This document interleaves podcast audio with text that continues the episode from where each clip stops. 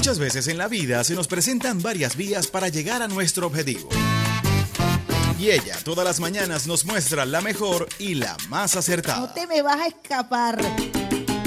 Decidida. Derrotamos al diablo en la calle. Espiritual. Con la bendición del comandante eterno, del comandante supremo de la revolución bolivariana, Hugo Rafael Chávez Frías. Y sin pelos en la lengua. No vamos a permitir bochinche. Quien se coma la luz, muchachos, ¿qué pasa?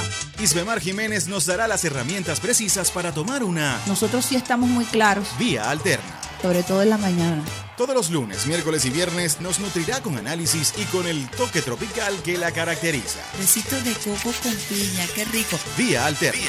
Transmitido por Salsa Caribe 102.3 FM y el Sistema Radio Nacional de Venezuela. Con Vía Alterna. Recorriendo la patria.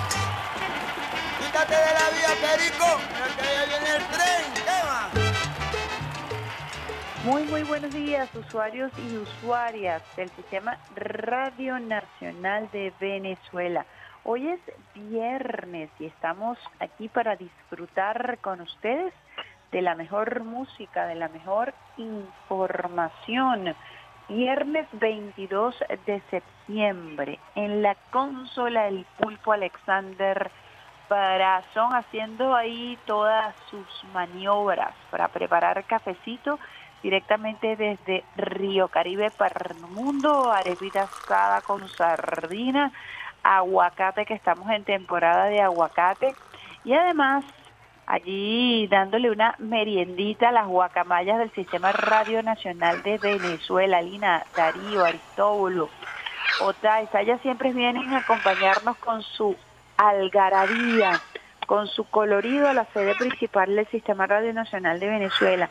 Bien tempranito en la mañana y al final de la tarde usted las ve por allí volando, revoloteando con su canto.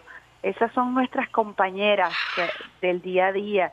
Y bueno, cualquier cantidad de aves que se han ido eh, posando en los árboles frutales eh, de Radio Nacional de Venezuela y de sus alrededores con el Guaraira Repano como vista principal allí en la Florida, Chapellín. Operador de guardia, Miguel Garrido.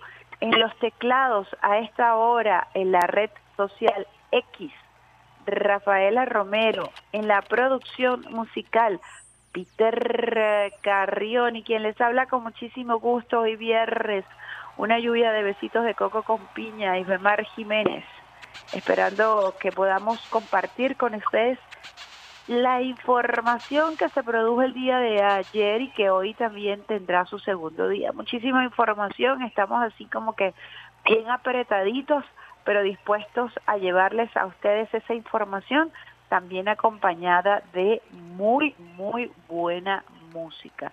Les recordamos a los usuarios y usuarias del Sistema Radio Nacional de Venezuela que estamos transmitiendo desde Caracas, cuna del Libertador, reina del Guaraira, Repano, una Caracas que amanece parcialmente nublada el día de hoy. Hemos estado en los caraqueños y las caraqueñas y algunos sectores de nuestra queridísima Venezuela experimentando lluvias fuertes, tormentas tropicales durante estos días, una ola de calor intensa, según también, no solamente por la sensación de calor que experimentamos en todo el territorio nacional, con énfasis en el estado Zulia, en el estado Falcón, en algunas zonas de Bolívar, Amazonas, en el oriente del país, y esto también está, generando eh, lluvias torrenciales. Según pronóstico del Instituto Nacional de Meteorología e Hidrología, onda tropical número 41 en su desplazamiento lento sobre el oriente venezolano, refuerza la zona de convergencia intertropical, generando abundante nubosidad con lluvia o chubascos de rápida evolución, descargas eléctricas y ocasionales ráfagas de viento en gran parte del país, siendo más frecuentes en el nororiente, región insular, centro norte costero, llanos centrales, occidentales, Amazonas, Bolívar, Andes y Zulia. Altas temperaturas se mantienen en el nororiente de Falcón, Zulia, Lara, Amazonas y Bolívar, 40 grados centígrados.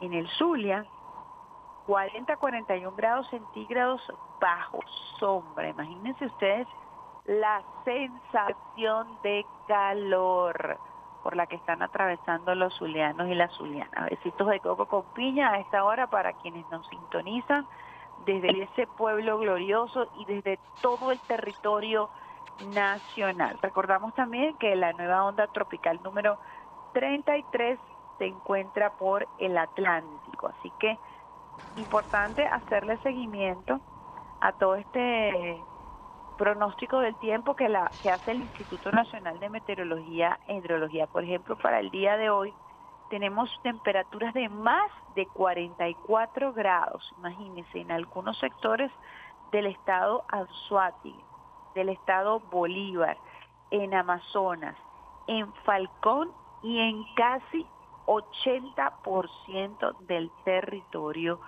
zuliano máximas temperaturas estimadas, les acabo de indicar que se encuentran entre los 40 y los 44 grados centígrados. Así que es muy importante mantenerse hidratado, buscar sombrita de vez en cuando, tomar mucho líquido, mucho líquido, porque este calor puede deshidratar a las personas y tenemos que estar muy atentos también al acompañamiento que nos hace el sistema de gestión nacional de riesgo, protección civil, atento a cualquier situación que se pueda presentar producto de las lluvias. El día de ayer Caracas también se vio fuertemente impactada por la gran cantidad de lluvia producto de las, precipitaciones que se dieron alrededor de las 2 de la tarde. Nosotros estamos muy pendientes también aquí en Caracas, pendientes de todo lo relacionado con eh, gestión de riesgo, protección civil y las autoridades, así como todos los gobernadores y alcaldes que se encuentran desplegados en todo el territorio nacional para atender esta situación climática. Son las 7 y 17 minutos. Quiero aprovechar información que eh, nos eh, brindará hoy el Consejo Nacional Electoral, muy pendientes también de esa información y pendientes del desarrollo de todas las noticias que estaremos llevándoles a través del Sistema Bolivariano de Comunicación e Información y a través eh, de em, el Radio Nacional de Venezuela. Continuamos nosotros informándoles, llevándoles a ustedes noticias. Quiero comenzar con un, una, una efeméride que pudiéramos decir que dentro de la vorágine eh, noticiosa que se dio el día de ayer, se perdió un poco. Me decía el profesor Reinaldo Bolívar que debíamos recordarla muy bien y tiene que ver con los 250 años de, la negra Matea, la primera maestra de Simón Bolívar, un símbolo de unidad de África y de nuestra América. Nos compartió el profesor Reinaldo Bolívar esta información y también queremos compartirla con ustedes, porque es importante siempre recordar esas figuras emblemáticas, simbólicas, esos referentes que incluso fueron invisibilizados por muchos años en la pirámide de la historiografía tradicional, oficial. Recordemos que en Revolución nosotros hablamos de, de historia insurgente. Una de las mujeres más influyentes en la formación del Libertador de América junto a María Concepción Palacios e Hipólita Bolívar. El 8 de marzo su memoria histórica fue elevada al Panteón Nacional junto a la compañera negra Hipólita. El 21 de septiembre de 1773, en el Alto del Totumo, extensas tierras propiedad de la familia Bolívar, en la población de San José de Tiznados, pueblo ribereño del río Tiznados, nació Matea, hija de africanos o descendiente de ellos. El nombre de su madre y de su padre se desconocen. Llegó a la vida de Simón y a la vida de sus hermanos a los nueve años por sus habilidades físicas y por su extraordinaria capacidad para contar historias fantásticas, como la del tío tigre y la del tío conejo, que escuchaban de sus mayores, la llevaron para ayudar en los quehaceres al, a la joven Hipólita y eh, fue fuente de aprendizaje para los niños Bolívar. Le tocó a Matea enseñar sus primeros pasos, las palabras a Bolívar, el libertador. La historia le da a la ligera un título de niñera, de niñera, perdón. ¿Dónde están Hipólita que me dio de comer y Matea que me enseñó mis primeros pasos? Señala la tradición oral que preguntó, o dice que preguntó Bolívar el Libertador en su última visita a Caracas en el año 1827. La historia la ubica como testigo del sacrificio de Ricaute en Mateo en 1814. Su vida transcurre al lado de María Antonia y sus hijos, quienes le profesan un amor casi maternal. Aparece en la, en la escena pública nacional en el año 1842 aún adolorida por la muerte de su amada María Antonia, para ser testigo de las grandes pompas fúnebres que ofreció el gobierno venezolano de José Antonio Páez al padre de la patria, cuando trae sus restos que reposaban en Colombia. Tenía 69 años, lucía fuerte haciendo honor a su condición africana. Muchos escritores y cronistas e historiadores se acercaron a ella para escuchar de labios de la protagonista y testigos la historia viva de Venezuela heroica. En 1876, con 103 años y para el asombro de la colectividad caraqueña, estuvo allí también. Es en esa época, es en esa época, corrijo, cuando estuvo para eh, el recién inaugurado Panteón Nacional para rendir honores a su niño, a su pupilo, a Simón. Importante esta efeméride que queríamos compartir con ustedes, gracias al profesor Reinaldo Bolívar por siempre mantener presente en el ideario colectivo estas importantes fechas que nos mantienen anclados y ancladas a nuestra historia insurgente, a nuestra historia viva, porque en Matea, en Hipólita se encuentran esas mujeres que se dedican a educar, se dedican a cultivar a través incluso de la historia oral los sentimientos patrios y sobre todo, sobre todo son encargadas de transmitir la ternura necesaria que despierta la sensibilidad, que despierta la empatía en líderes tan importantes como el libertador Simón Bolívar. Así pues, por ejemplo, hablamos de Mamá Rosa en la vida de Chávez, y otras tantas mujeres que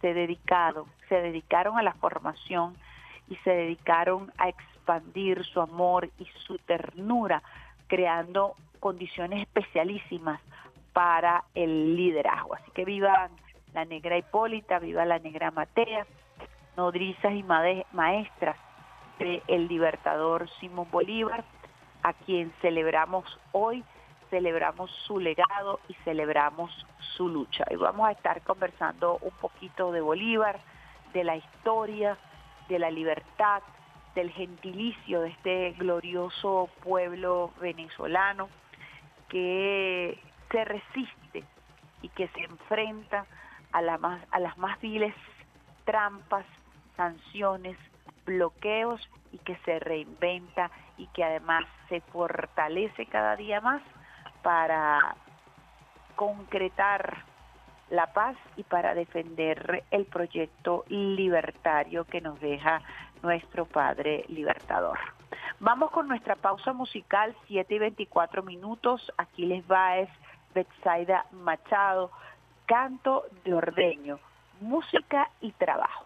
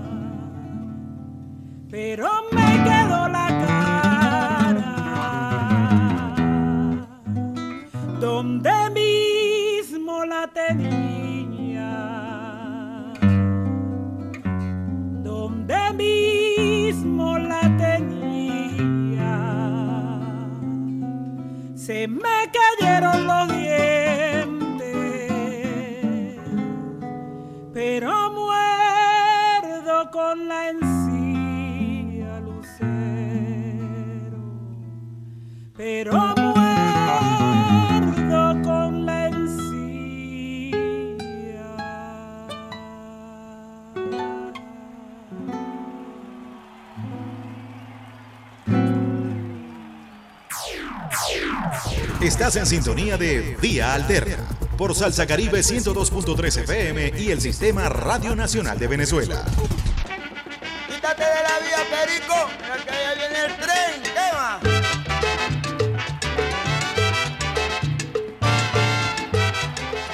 Estás en sintonía de la mejor vida de todas tus mañanas, Vía Alterna, por el Sistema Radio Nacional de Venezuela. Saludamos a todos aquellos que hasta ahora se conectan a través de nuestra multiplataforma rnb.gov.be.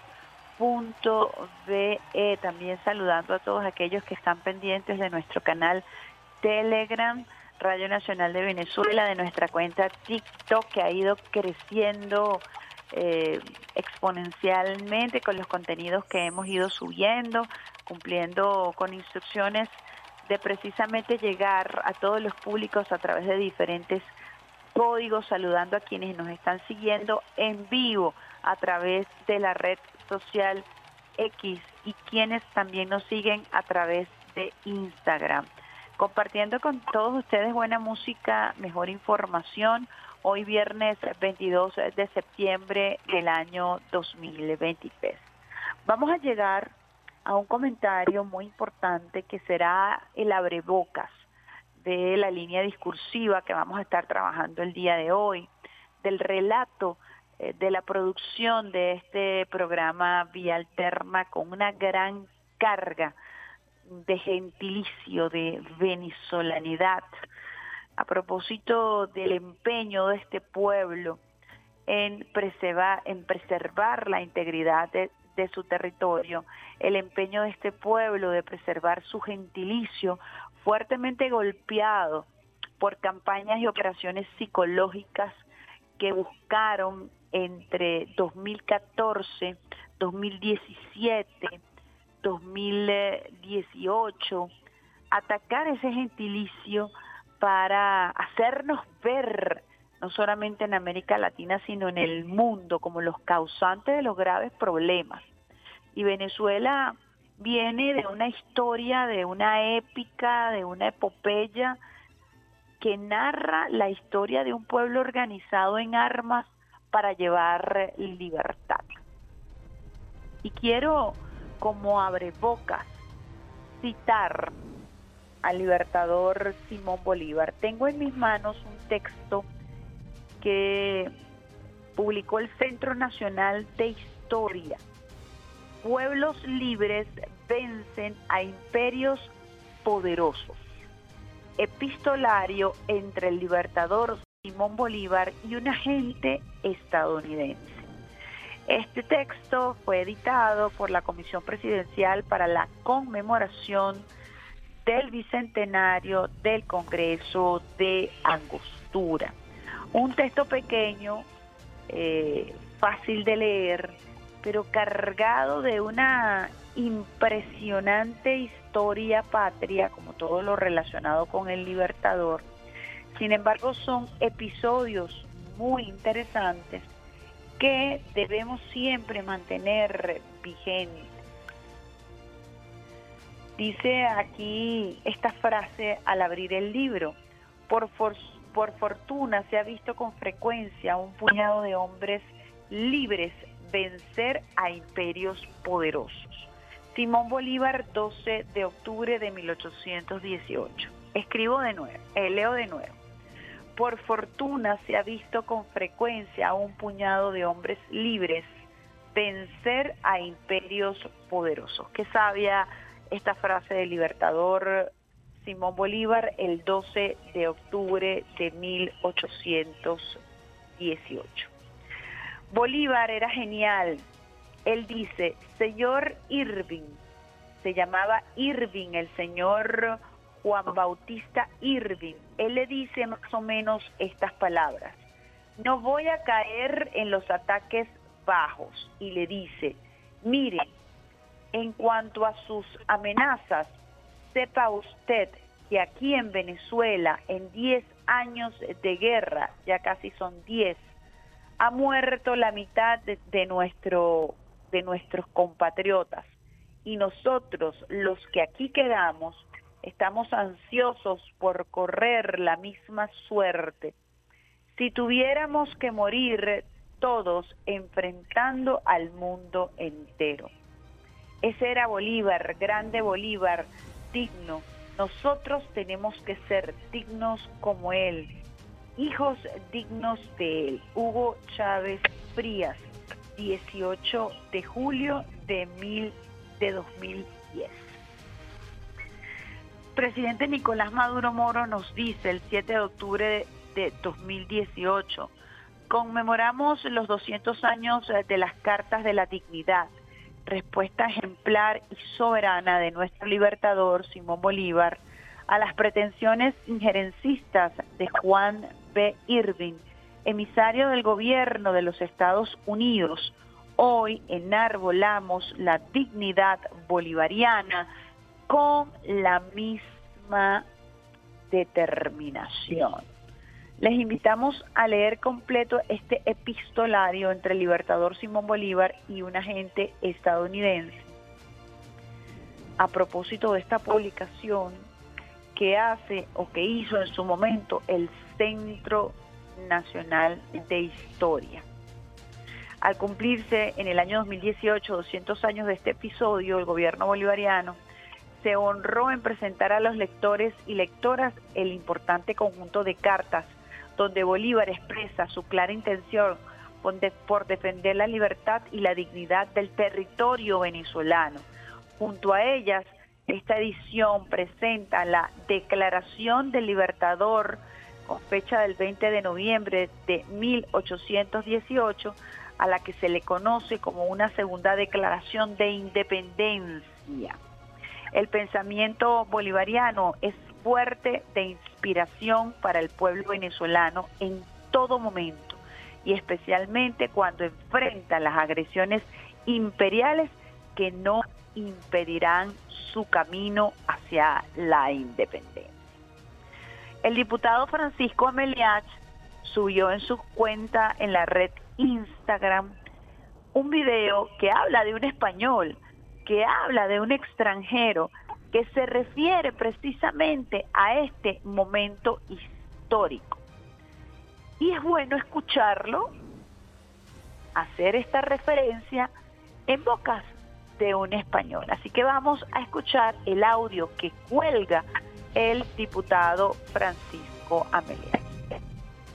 Venezuela, por ser libre, le desafió a Fernando VII y le ha desafiado al imperialismo norteamericano. Y la naturaleza del pueblo venezolano es, como le dijo eh, en una carta Simón Bolívar al capitán de un barco norteamericano que sin permiso entraba en el río del Orinoco. Le dijo, mire, le voy a contar una cosa.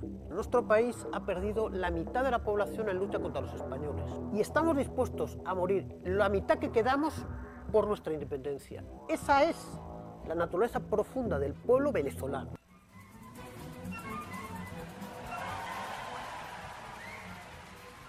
Esa es la naturaleza profunda del pueblo venezolano.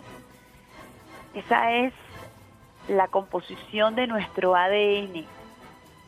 No lo han querido entender. Muchos lo han subestimado. Otros han tratado de atacarlo, de desmembrarlo.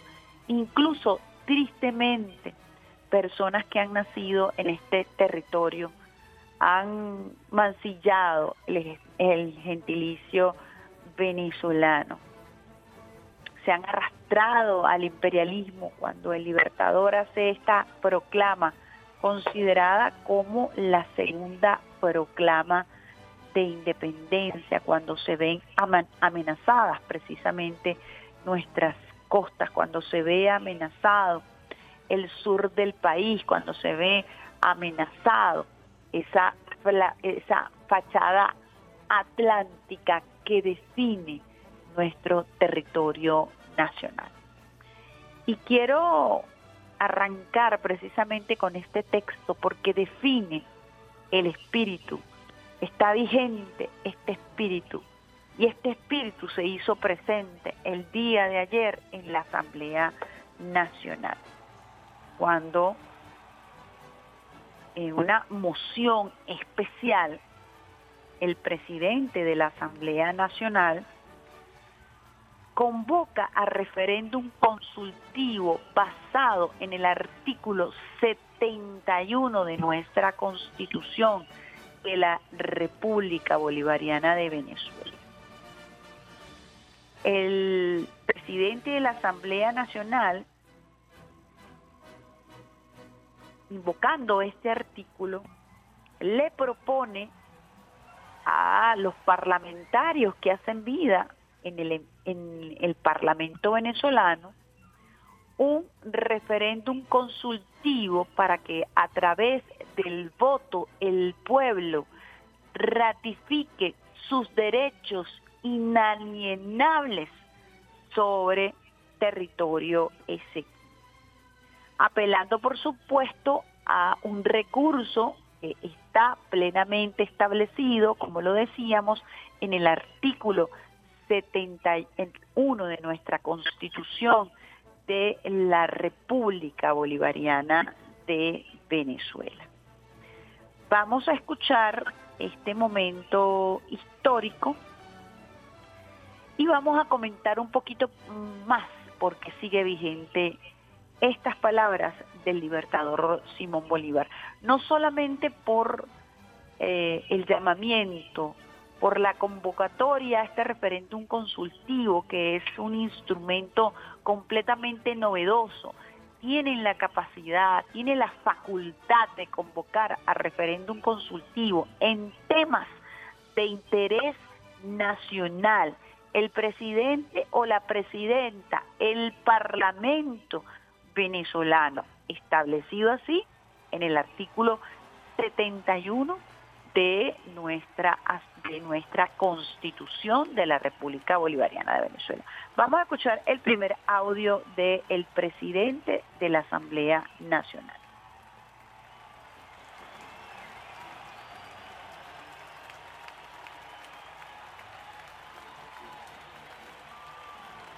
Este insolente y el gobierno que representa debe saber que si se mete con la Guayana Esequiba, es como si se metiera con nuestra madre, con nuestro padre, con nuestras hijas y con nuestros hijos.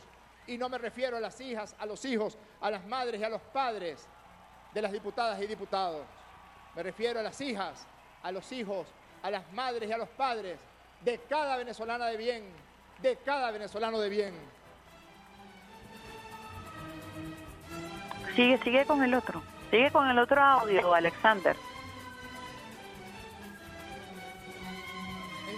Consecuencia, propongo a esta honorable y soberana Asamblea Nacional ir a una gran consulta nacional a través de un referendo consultivo, mecanismo establecido en el artículo 71 de la Constitución de la República Bolivariana de Venezuela, para que el pueblo de Venezuela por vía del voto directo y secreto, tome decisión y refuerce los inalienables derechos de Venezuela y su pueblo sobre el territorio de la Guayana Esequiba y su ratificación por historia y por derecho como parte indisoluble del sagrado suelo de la patria.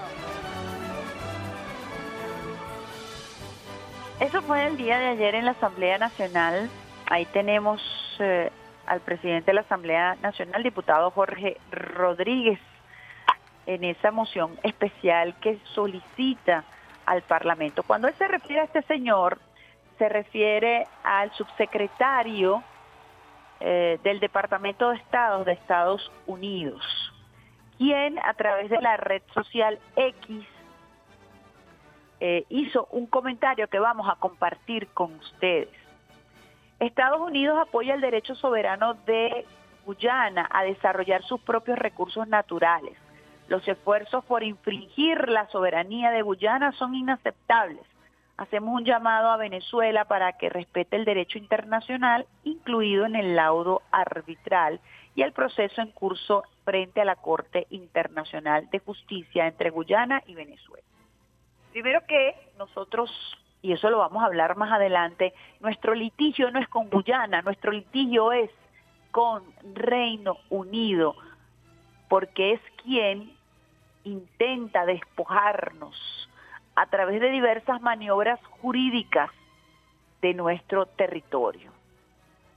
Y además, eh, ya la vicepresidenta ejecutiva, Delcy Rodríguez, había respondido, ya el presidente Nicolás Maduro Moros había respondido a estas pretensiones de las transnacionales petroleras de explotar en aguas que están por limitarse y que colindan con las ya eh, limitaciones, con los ya límites, con ya las fronteras de nuestra República Bolivariana de Venezuela.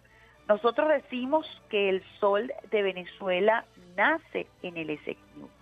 Nosotros, por supuesto, ratificamos el derecho que tiene el pueblo sobre su territorio. Y por eso es muy importante apelar sumamente importante apelar a este instrumento, al eh, referéndum consultivo que aparece en nuestra constitución de la República Bolivariana de Venezuela, que nos permite a nosotros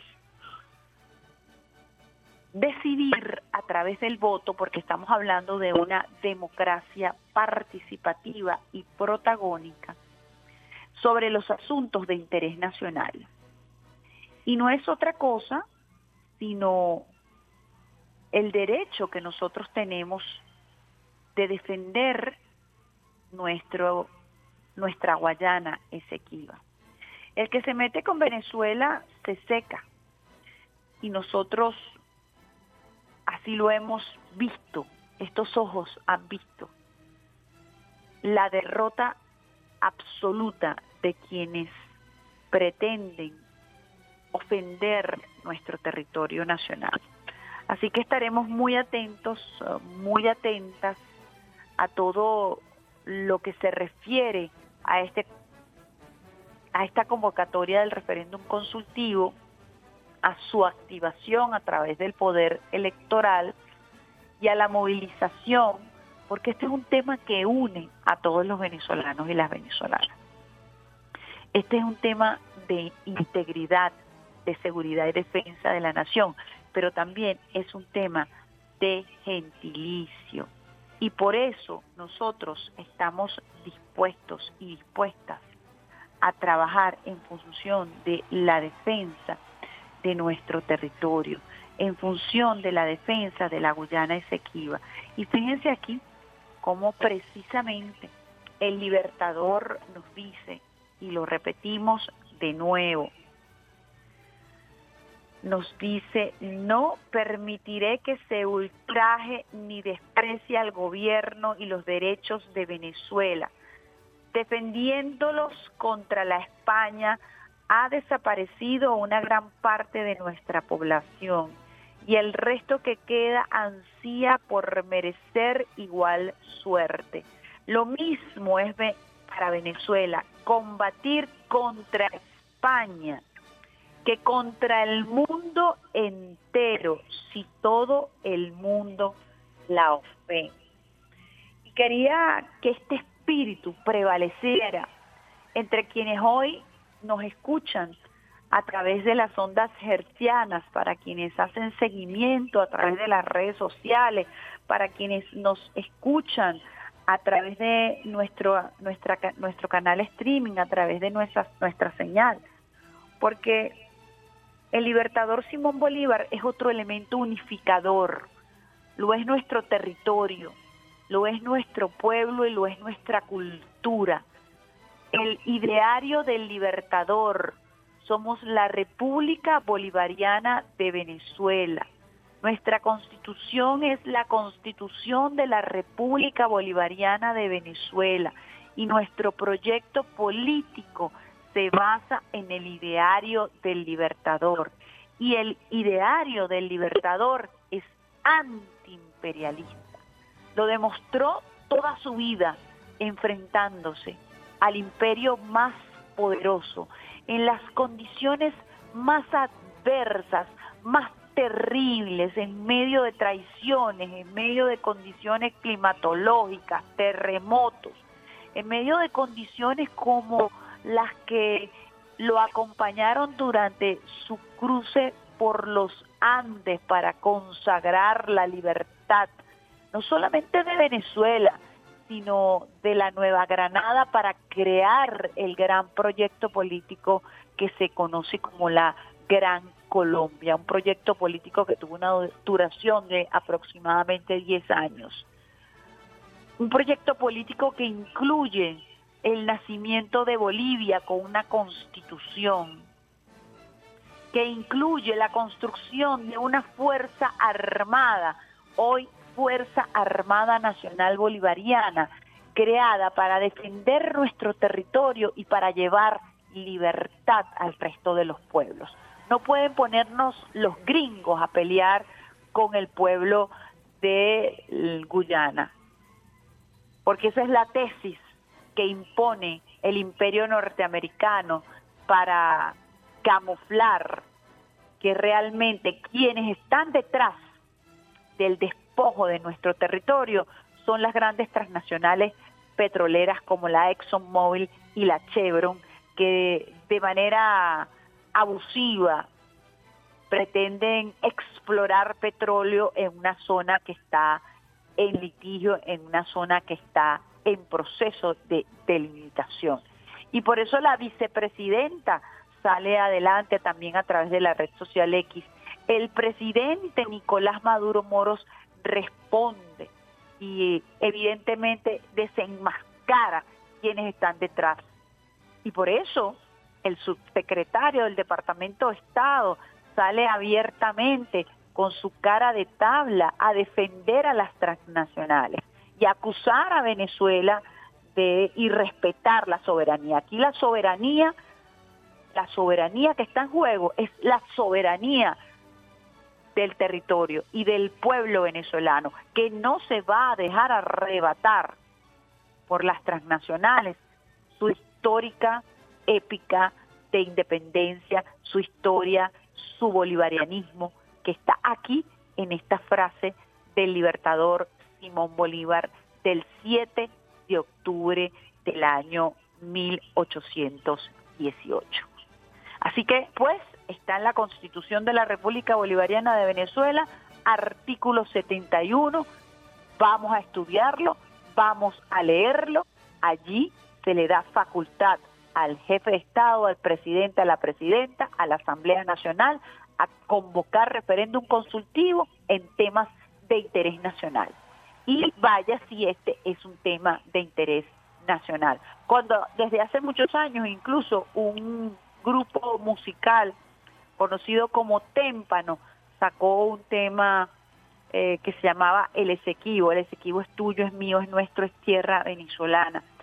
Y así, históricamente, por más de 200 años, nosotros hemos sentido en nuestra piel el Esequibo. Y por eso, repito, decimos, el sol de Venezuela nace en el Esequibo. Que no quede duda, que cada venezolano y cada venezolana se sienta convocado a defender nuestro territorio, que cada venezolano y cada venezolana ejerza su derecho al voto cuando sea pertinente, cuando se active a través del Consejo Nacional Electoral esta convocatoria que ha hecho el Parlamento venezolano para defender de manera mancomunada precisamente este territorio hermoso que se llama Venezuela, que se llama República Bolivariana de Venezuela y la Guayana Esequiba históricamente desde la época de la Capitanía General,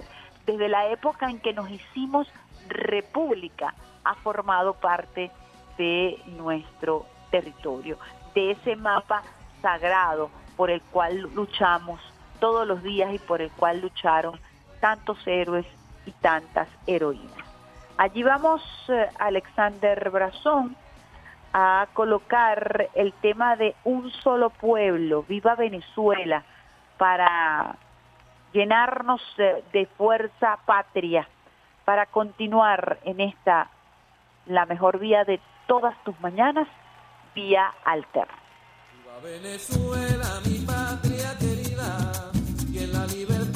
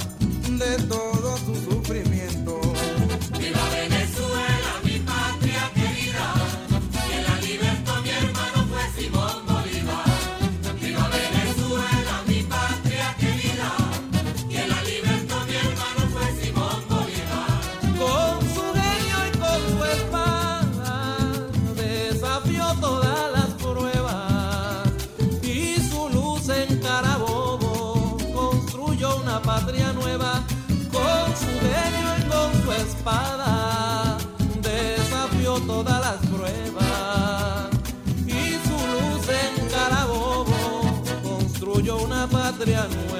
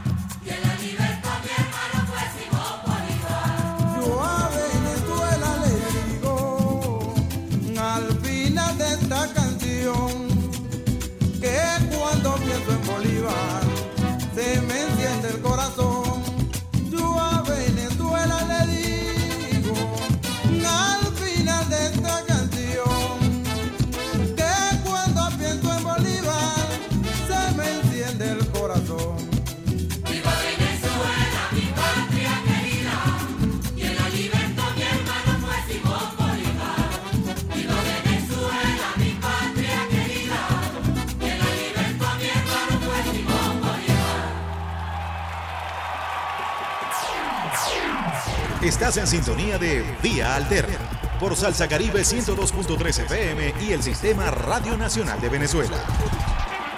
Quítate de la vía, Perico, que ya viene el tren, ¿qué va?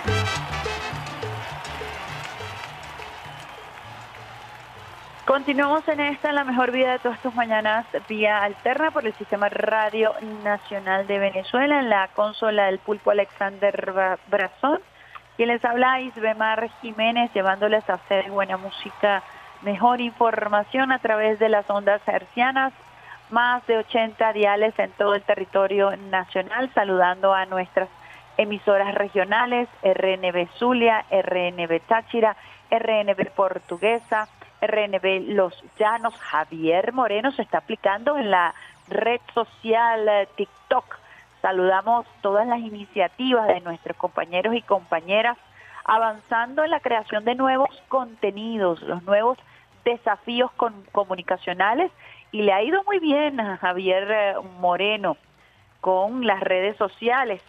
Saludamos también a la gente de RNB Anzuategui, a Jennifer Maltesa, Verónica Viloria en el centro del país, en RNB Central, RNB que está en Carabobo, Oscar Miguel está en el Zulia, Esteban está en Táchira y María Ángel en, portugue- en Portuguesa. Un equipazo que hace posible que ustedes tengan también contenidos regionales en estas regiones, valga la redundancia, de nuestro país, además de las señales nacionales de RNB Informativa y RNB Activa.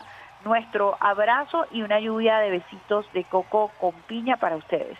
Teníamos a esta hora un invitado, nos acaban de cancelar, que está al frente, un historiador que estaba al frente de la Biblioteca Nacional.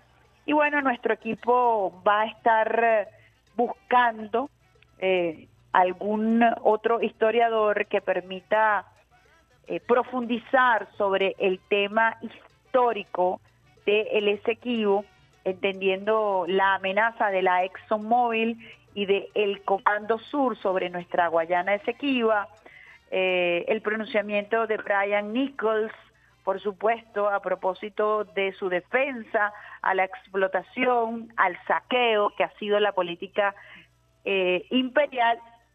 Y hemos ratificado que el sol de Venezuela nace en el Esequibo y hemos explicado por qué. Porque la historia nos acompaña.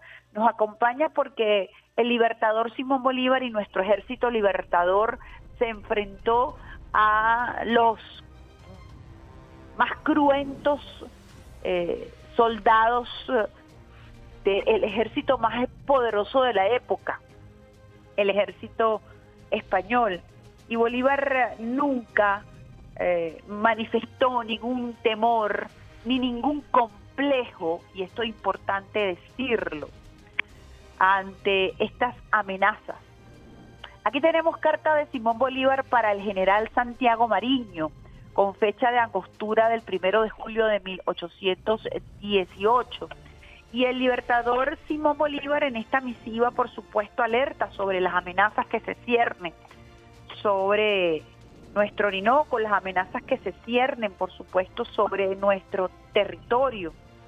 También tenemos carta de Simón Bolívar para don Luis López Méndez, fechada en el cuartel general, cuartel general de Angostura, el 12 de julio de 1818, ratificando la convicción eh, del pueblo venezolano y ratificando la convicción del ejército libertador de no dejarse amenazar por eh, este señor eh, Mr. Irving, enviado del el gobierno de los Estados Unidos. Así que leo un poquito este, eh, esta misiva. Con estas fuerzas emprendió batir la escuadra española que creyéndole más débil había salido a buscarlo. Al frente de San Bartolomé se avistaron las dos. La nuestra presentó la batalla que rehusaron los enemigos dispersándose. Como el objeto principal del almirante era asegurar los elementos militares que tenía a bordo, no quiso empeñarse en su persecución y se dirigió a Margarita, de donde me ha dirigido el detalle de todos estos sucesos, de todos estos sucesos. A su arribo a la isla fue informado por el gobernador que una corbeta de guerra de los Estados Unidos había tocado allí y seguido en su solicitud porque traía despachos muy importantes de su gobierno para Venezuela. La corbeta siguió sin dar más explicaciones y el almirante tomaba ya sus medidas para hacerla buscar cuando se presenta en el puerto la corbeta de guerra Hornet de Estados Unidos, trayendo a su bordo a Mr. Irving, un enviado de su gobierno cerca del Venezuela, instando porque se le conduzca a donde ya no exista. El, almirante penetrado de la importancia de la misión le ha dado convoy y me asegura que muy pronto tendré la satisfacción, la relación y proposiciones que el mismo enviado me hará establecer sobre las bases y sobre nuestra independencia que debe ser reconocida por los Estados Unidos. Parece que la providencia nos había reservado este feliz suceso que ahora, para hacernos sentir con doble interés, se reconoce su importancia. La importancia de que reconozcan la independencia de Venezuela. Es decir, que Estados Unidos reconozca la independencia de Venezuela. Y todo el oriente del país estaba activado frente a esta amenaza del el señor Irwin. Y es muy importante porque estamos hablando del oriente del país, estamos hablando de esa fachada eh, atlántica que hoy pretenden eh, atacar las transnacionales y que hoy pretenden amenazar también eh, los Estados Unidos. Desde Angostura, el Libertador, recordemos, configuró el proyecto que daría paso a la liberación definitiva de Venezuela y a la conformación del orden institucional de la República.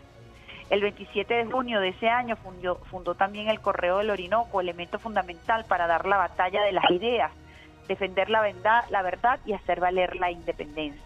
Igualmente, decretó la creación de un Consejo de Estado e instruyó la convocatoria de un nuevo Congreso constituyente que se instalaría en febrero de 1819.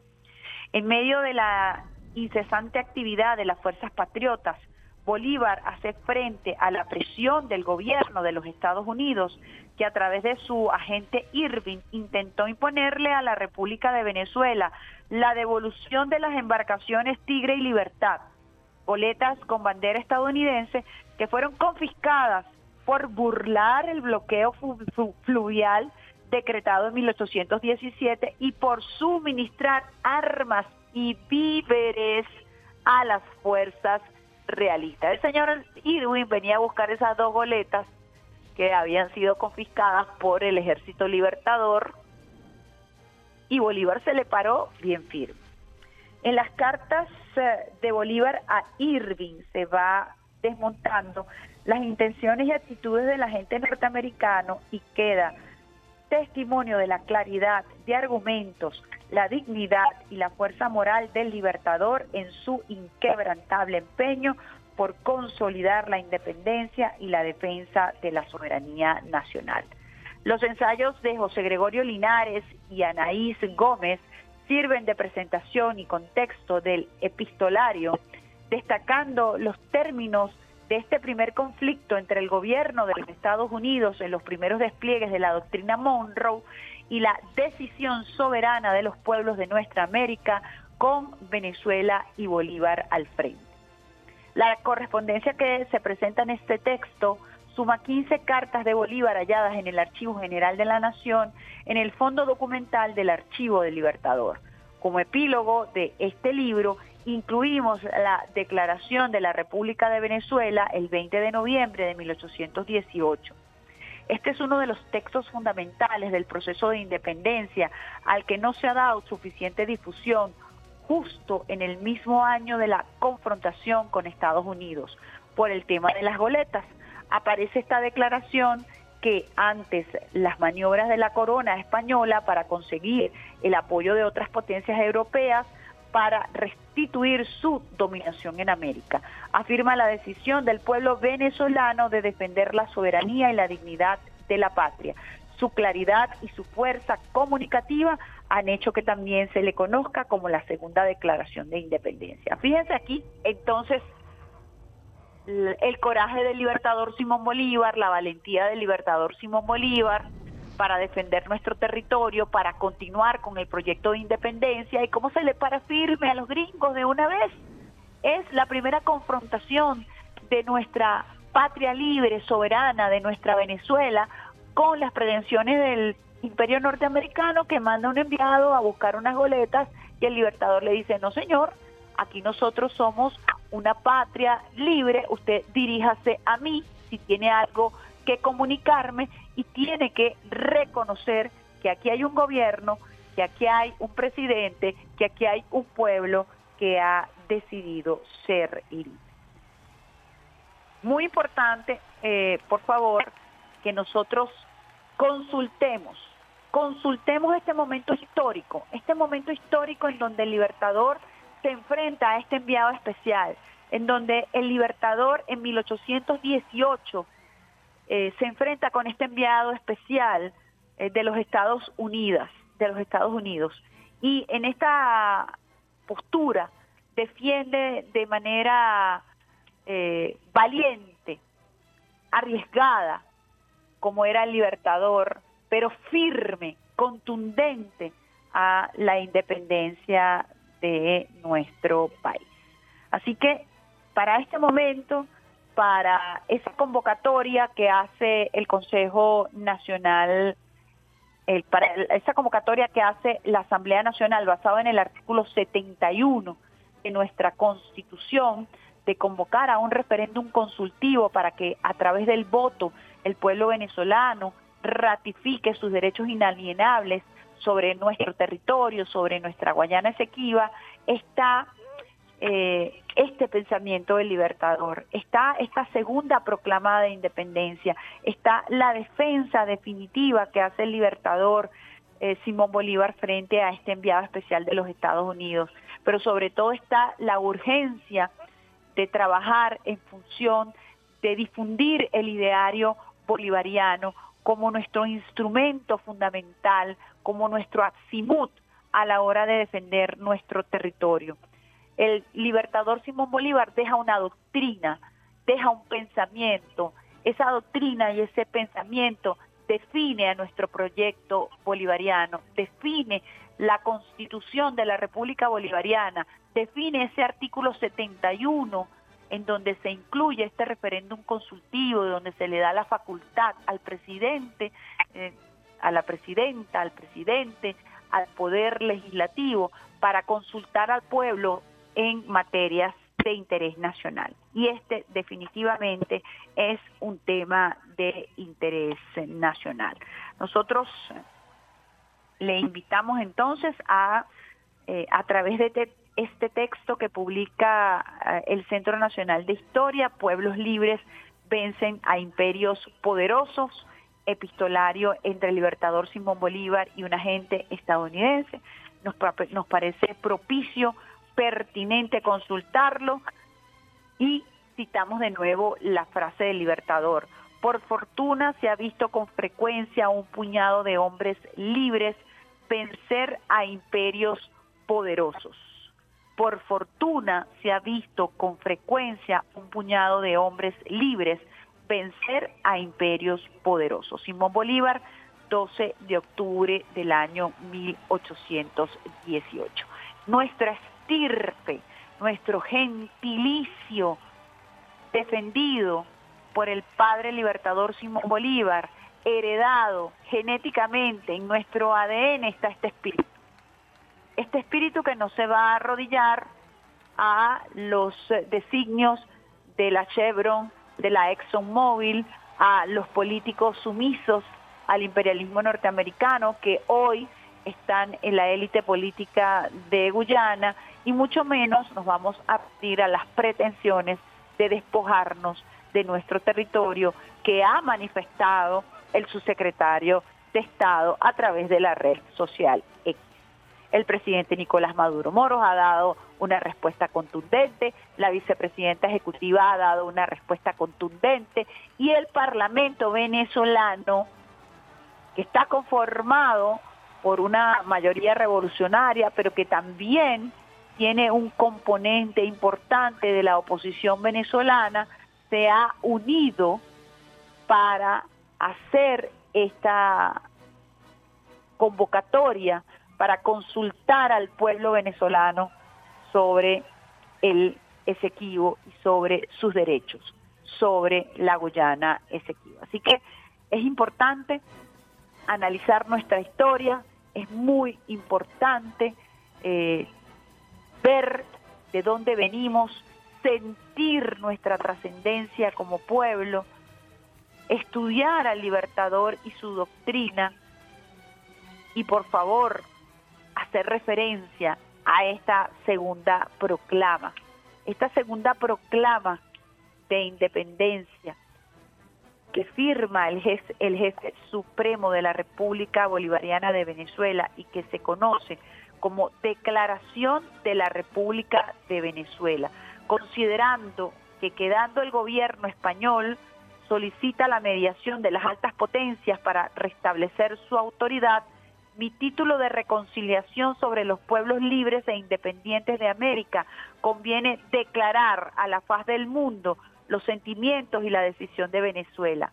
Que aunque estos sentimientos y esta decisión se han manifestado en la República desde el 5 de julio de 1811 y más particularmente desde los primeros anuncios de la solicitud del Gabinete de Madrid, es deber del gobierno en quien reside la representación nacional reiterarlos y declararlos. Que esta declaración franca y sincera no solo es debida a las altas potencias, es testimonio de consideración y respeto, sino indispensable para calmar los ánimos de los venezolanos. Reunidos en Junta Nacional, el Consejo de Estado, la Alta Corte de Justicia, el gobernador vicario general de este obispado de sede vacante, el Estado Mayor General y todas las autoridades civiles y militares, después de haber examinado detenidamente la conducta del gobierno español, hemos tenido presente que habiéndole propuesto la Gran Bretaña por dos eh, veces desde los primeros días de las desavenencias, la ha desechado con desprecio de todos, que al mismo tiempo que se trataba de reconciliación, ella bloqueaba nuestros puertos, mandaba ejércitos contra nosotros y tomaba conspiraciones para destruirnos, que habiéndose sometido Venezuela a una capitulación solemne, apenas ésta depuso sus armas, quedando ella, la violó en todas sus partes, sacrificando a millares de venezolanos, que haciéndonos una guerra de exterminio sin respetar el sexo, la edad ni la condición, ha roto los vínculos sociales y ha excitado un odio jus- injusto e implacable. Que este odio se ha exiliado por las atrocidades que han cometido y por la mala fe en contra de nuestros pueblos. Que toda la América y muy particularmente Venezuela está íntimamente convencida de la imposibilidad absoluta en que se halla la, en que se halla la España de restablecer ningún modo su autoridad en este continente. Que toda la América ya está satisfecha de sus fuerzas y de sus recursos, conoce las ventajas naturales y medios de defensa y está segura de que no hay sobre la tierra poder para que España pueda llegar de nuevo a ella. Que quedando lo que hubiese, esta resulta aparecer primero someterse a un gobierno propio que a la sangre, al fuego del exterminio. Parte entonces de esta proclama interesantísima que eh, eh, fue firmada por el libertador Simón Bolívar frente a las pretensiones de la España de querer apoderarse de nuestro territorio frente a las diligencias que hiciera España con los Estados Unidos para querer eh, penetrar nuestro territorio y, por supuesto, desconocer la independencia de Venezuela. Nosotros vamos a una pausita musical, Alexander Brazón, que tenemos allí, vamos eh, con un sol- eh, con el, el hacha que tenemos allí y al regreso mucho más de esta, la mejor vía de todas tus mañanas, vía alterna.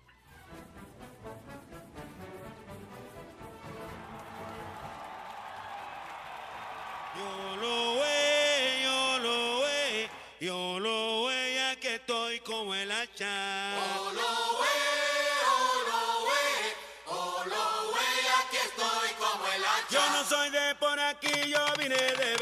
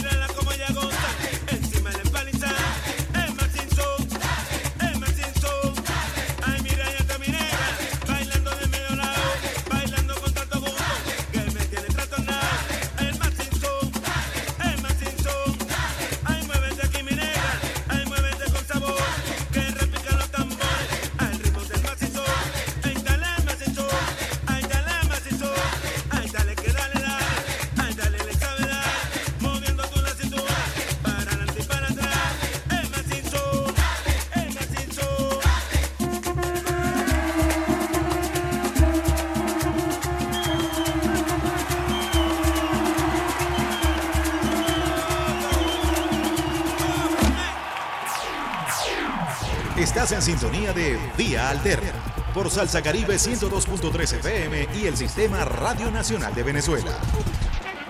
Quítate de la vía, Perico, que ya viene el tren.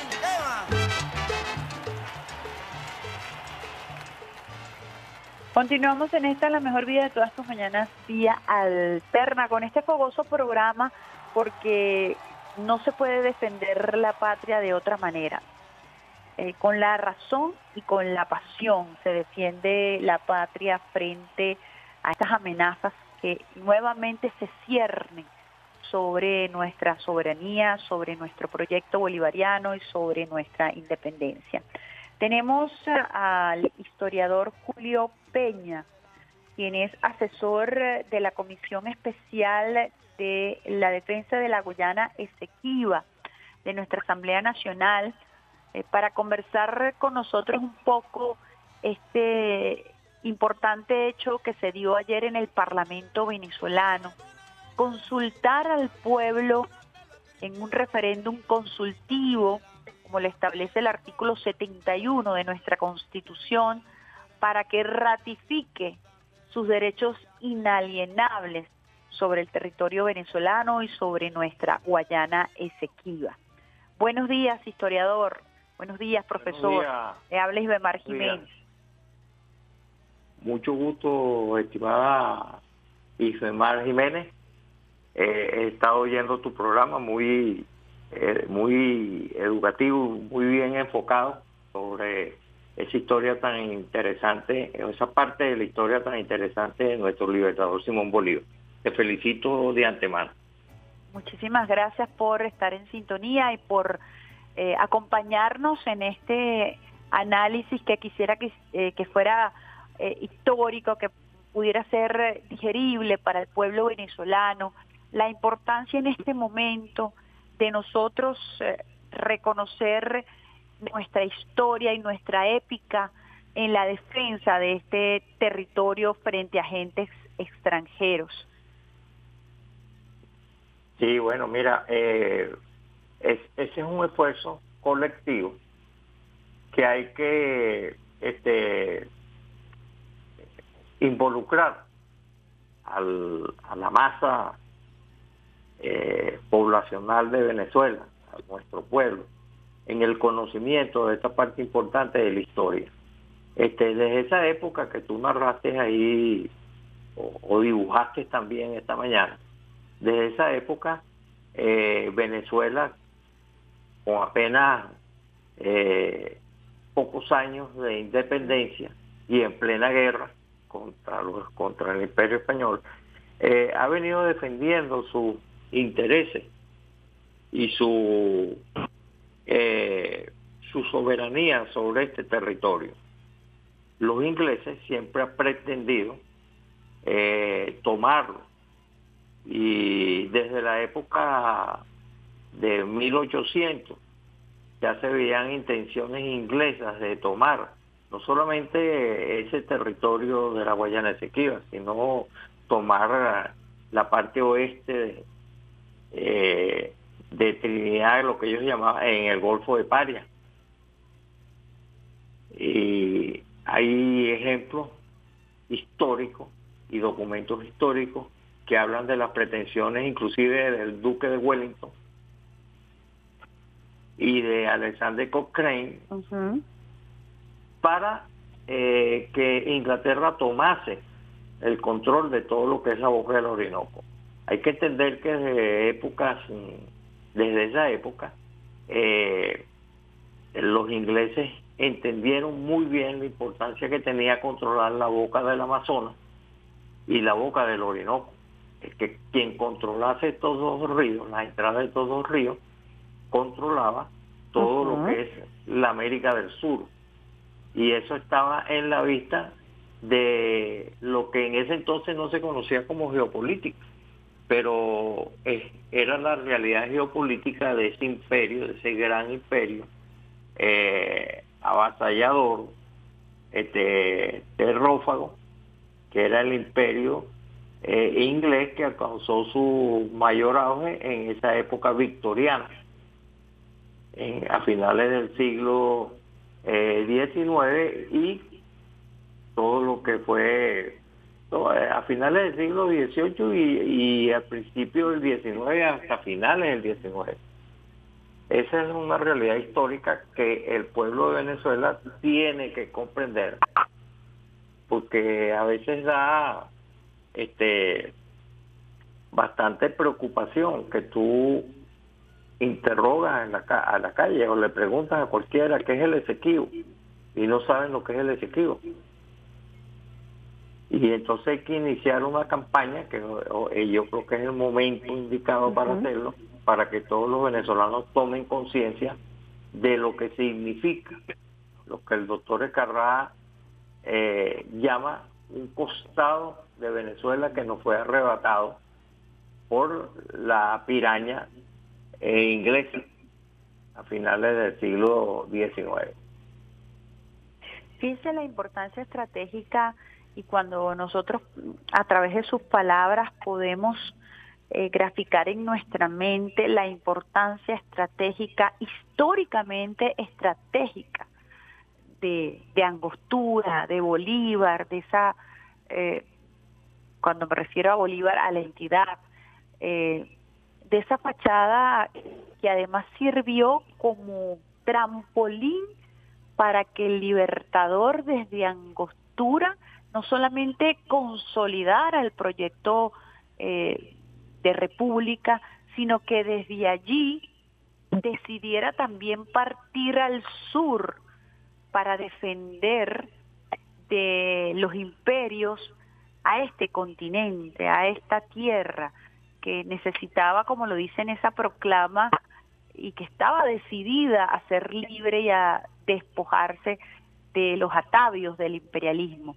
Muy importante esa referencia porque a veces se centraliza la historia, se centraliza la historia o se fragmenta la historia y nos impide ver la complejidad y la necesidad de entender eh, la importancia de cada pedacito de territorio venezolano. En este caso, siempre eh, las intenciones de Reino Unido de atacarnos por esa vía, ¿no? Y así es, fíjate que eh, nuestros padres libertadores, con esa sabiduría natural, eh, eh, centraron el inicio ¿verdad? de lo que fue la llamada Gran Colombia ahí en, en, en Angostura. ¿Por qué? Porque esa era la entrada a la América del Sur. Si tú navegas por el Orinoco y por el Meta, llegas a 100, a 100 millas de Bogotá. Y por esa misma vía, a través del Río Negro, llegas al Amazonas y puedes llegar hasta Perú y Ecuador, siguiendo el camino de los ríos. Ahí la importancia. Esas eran las llaves de la América del Sur, como decían los ingleses. Y como también lo visualizó Chombo cuando hizo sus famosas líneas, eh, pues, mediante la cual nos quitaron o pretenden, porque todavía nosotros este, eh, estamos convencidos que el- la Guayana Esequiba es nuestra. Eso, eso es algo que tenemos nosotros en el subconsciente, pero el centro, el centro de la conquista que hizo Bolívar o, de la restitución como estados independientes de toda una gran parte de la América del Sur partió desde ahí, partió desde nuestro río Orinoco, desde Angostura, porque ese era el centro neurálgico de lo que era el control geoestratégico de la entrada a la América del Sur. Esa es la importancia que tiene ese río. Y fíjate que todos los ataques y, y la conquista ulterior era tomar Punta Barima. ¿Por qué? Porque Punta Barima era la entrada del Orinoco. Y ellos estaban preocupados por el control del Amazonas que estaba eh, en, muy cerca del, del dominio francés a través de la Guayana francesa en su en su límite con el gigante Brasil. Esas eran las grandes entradas de América del Sur, el Amazonas y el río Orinoco. Fíjense que eh, es importante esta conversación que tenemos porque nos ayuda a aterrizar eh, toda esta lucha histórica por la defensa de nuestra Guayana Esequiba y como lo dice el profesor Escarrá, que se nos fue arrebatado ese costado con toda una intencionalidad y es la intencionalidad del saqueo, es la intencionalidad que hoy prevalece en estas transnacionales que se atreven a explotar recursos allí. Y yo quisiera que nos explicara por qué es un atrevimiento, por qué eh, nuestro gobierno ha salido en defensa a ultranza de esas aguas que están en limitación. Eh, quisiera que nos explicara un poco eso, porque es quizás el relato contemporáneo que nos lleva a esta discusión, pero que tiene una trascendencia vital porque ha sido el saqueo precisamente lo que ha impulsado a estas potencias antes, durante y después. Es decir, ese después que viene eh, luego de que nos constituimos en, en república y es lo que hoy nos sitúa en esta lucha, en esta batalla, ¿no? Sí, fíjate, hay que, eh, por eso es que me gusta el enfoque que tú le has dado a tu programa, porque hay que comprender la historia para comprender en qué momento de la historia vamos a quedar nosotros. ¿Verdad? A nosotros nos tocó en este momento, como lo ha dicho muchas veces el doctor Escarrá, nos tocó eh, este, afrontar una realidad de, luego de 200 años de reclamación sobre el Esequibo, la realidad es que estamos a, la presencia o en presencia de un juicio ante la Corte Internacional de Justicia, donde eh, de una manera también bastante eh, peculiar la Corte Internacional de Justicia y el secretario general de las Naciones Unidas tomaron unas decisiones sin tener las atribuciones para ello. Nosotros, Venezuela, siempre ha sostenido que la Corte no tiene jurisdicción para ver este caso. Uh -huh. Y sin embargo, por maniobras y, y jugarretas legales, el secretario general pasó el caso a la Corte Internacional de Justicia y la Corte inició un juicio de manera unilateral. Eh, nos demanda Guyana, ¿verdad? Pero hay, aquí hay cosas importantes que hay que este, destacar. La, el primer punto de la demanda de Guyana es que Guyana eh, quiere que la Corte eh, sentencie de que el laudo de París es válido uh -huh. y que ellos tienen soberanía sobre ese territorio. Lo que a mí me hace pensar muy particularmente de que ellos tienen dudas y obviamente que la deben tener porque ellos no tienen ningún título de propiedad sobre ese territorio que Venezuela uh -huh. sí tiene y tiene una tradición legal de pertenencia soberana sobre ese territorio. Guyana jamás lo ha tenido. Guyana, eh, vamos a hablar de Inglaterra, cuando Inglaterra eh, hace su penetración en la América del Sur fue en 1814, donde compra, eso hay que decirlo así, le compró a los holandeses los eh, los territorios de los establecimientos de Berbices, de Merara y Esequibo, todos situados al este del río Esequibo. Y hay pruebas contundentes de que jamás los holandeses eh, ocuparon más allá de lo que es eh, este, las cercanías del río Esequibo, eh, ese territorio que fue español desde el momento de su descubrimiento hasta el sol de hoy, donde Venezuela, mediante el criterio del Utiposietis Iuris del Libertador, que no es el mismo Utiposietis Iuris romano, este, uh -huh. eh, nos da la titularidad sobre ese territorio. Cuando usted ve la demanda de, de Guyana, que es bueno que todos los venezolanos se la lean, que está en las redes, uh -huh. ¿Verdad? Eso son 300 páginas de puro me- pura mentira. Y ahí usted no ve, como digo yo a veces de manera jocosa, pero con una realidad, eh, este, para que me entiendan, ellos no tienen ni siquiera un ticket de estacionamiento que hayan pagado alguna vez en ese territorio, porque no pueden sacar títulos de donde no existen títulos. Nosotros sí tenemos esos títulos, eso por un lado. Y después todo lo que fue el fraude procesal, el fraude eh, que se materializó en el laudo de París como consecuencia de un nefasto tratado firmado en Washington entre Estados Unidos e Inglaterra para supuestamente y entre comillas los Estados Unidos representar a Venezuela en un juicio que fue una tramoya teatral para tomar ese territorio. Esa es la realidad histórica y ahí es donde los venezolanos debemos todos ver eso. A veces nos fijamos en hechos puntuales y se han cometido errores en estos 200 años, sí. Bueno, fíjate que el propio Bolívar cuando él decreta la provincia de Guayana, él habla que llega hasta el río Moroca.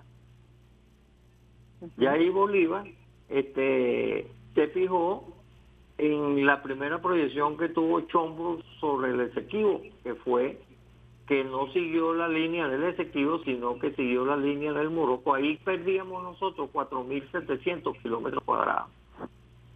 Para que tú veas que a lo largo de la historia se han cometido errores que, que ahorita son tomados por Guyana como únicas pruebas, porque ellos no tienen título sobre ese territorio, jamás lo han tenido, jamás lo tuvo Inglaterra. En cambio, el imperio español, que fue el que descubrió y colonizó estos territorios, sí consta en más de, de, de 19 títulos históricos, tratados, bulas papales, etcétera, etcétera, que ese territorio ahorita pertenece a Venezuela y siempre ha pertenecido a lo que fue la Capitanía General de Venezuela y hoy la República Bolivariana de Venezuela. Fíjese que cuando usted este, nos echa el cuento, hablando aquí de manera coloquial, hay un denominador común y son factores imperiales, porque Sí. estamos hablando de Reino Unido, estamos hablando de España y estamos hablando eh, de Estados Unidos, eh, quien se entromete y quiere pretende ser el vocero de los intereses de Venezuela, ¿no? Esto un poco como para marcar cuál, cuál ha sido el comportamiento histórico de estos imperios y cómo prevalece siempre la intención de despojarnos de un territorio que desde la época, como usted lo dice, desde el primer mapeo luego de la invasión de España a Venezuela, ha estado enmarcado en ese utis possidetis que usted se refiere, que es como la cadena titulativa que Eso tiene Venezuela sobre su sus límites, sobre su territorio, ¿no? Y esto es impor- importantísimo explicárselo al pueblo venezolano, porque bueno, sí, nos permite ver cuál ha sido el, el accionar del imperialismo, cómo es verdad que han buscado y que han logrado mutilarnos y cómo hoy no podemos permitir que esas aspiraciones imperiales que hoy este, se identifican o se enmascaran bajo las grandes transnacionales pretendan mutilar también nuestro territorio, ¿no? Es un poco ese hilo conductor que me gustaría que usted nos eh, reforzara un poco. Bueno, fíjate, vamos a situarnos en la época de Miranda, cuando Miranda pretendió eh, este, desembarcar aquí en Venezuela. Esto fue el primer eh, traicionado por el imperio inglés, fue Miranda. Sí.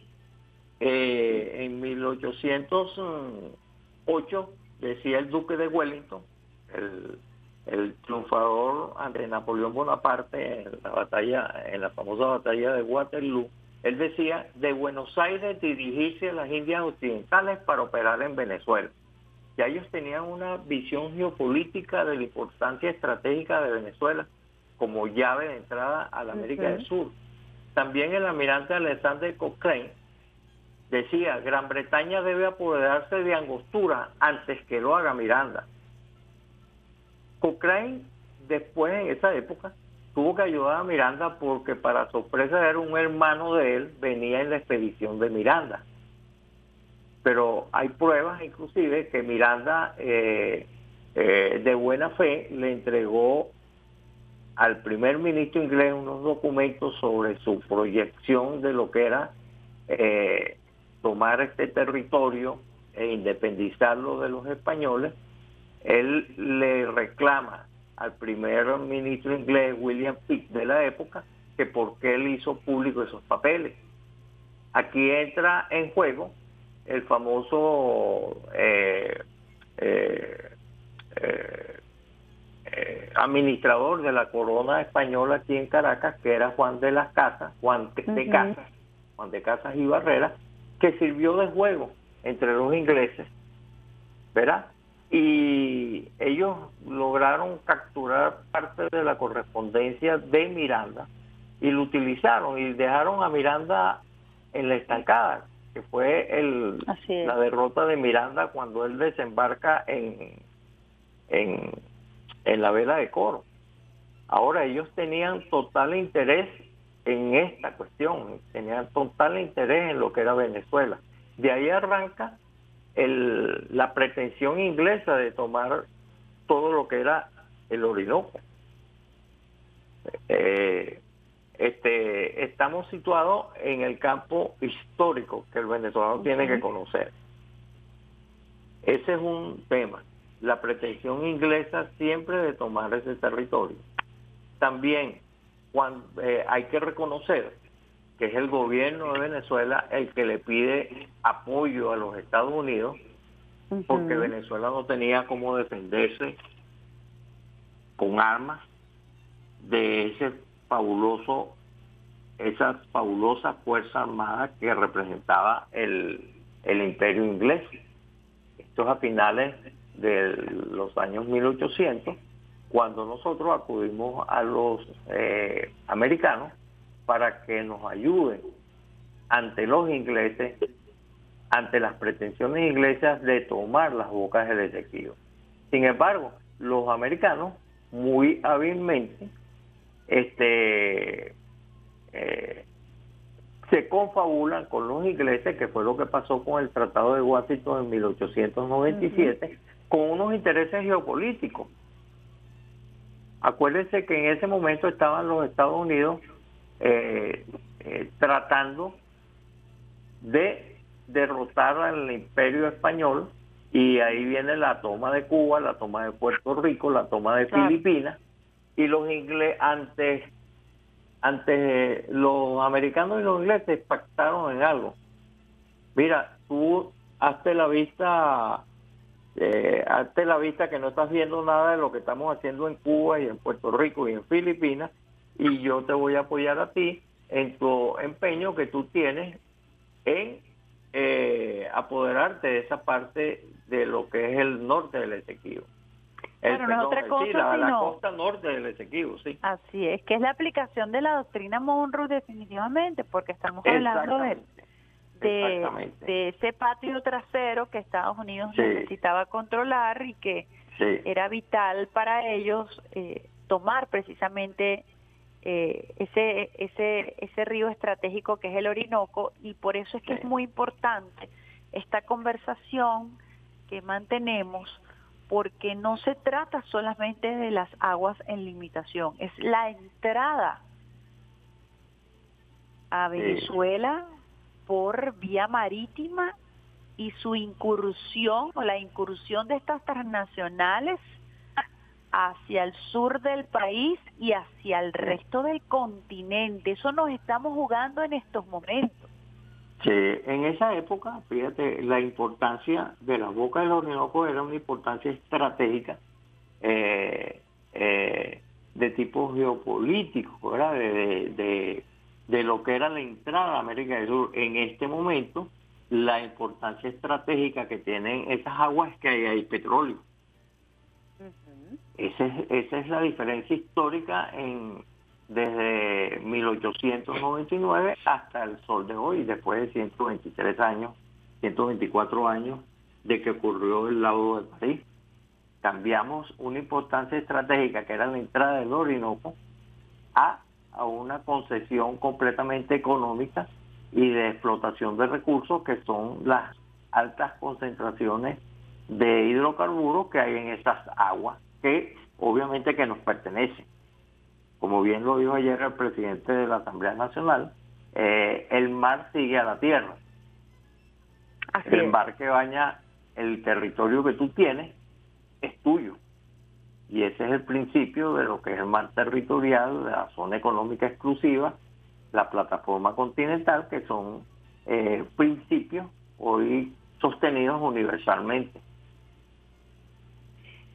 Yo quisiera, profesor, que ya para cerrar en este devenir histórico por la lucha de nuestro territorio, en este en este hilo conductor que usted ha compartido con nosotros bajo esta óptica histórica y pedagógica y creo que bastante potable, por decirlo también en, en términos coloquiales, la importancia de involucrar al pueblo a través de un referéndum consultivo para sensibilizar a todos los venezolanos y las venezolanas, pero además para ratificar eh, los derechos inalienables que tenemos los venezolanos y las venezolanas, quienes hemos nacido en este territorio, quienes tenemos este gentilicio y esta, esta lucha histórica que nos corre por nuestras venas.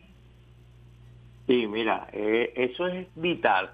Y yo creo que este momento, con esa decisión histórica que tomó ayer la Asamblea Nacional, este, tenemos el deber, y aquí yo eh, hago eco a todos tus colegas, que todo debe empezar por la transmisión de este conocimiento.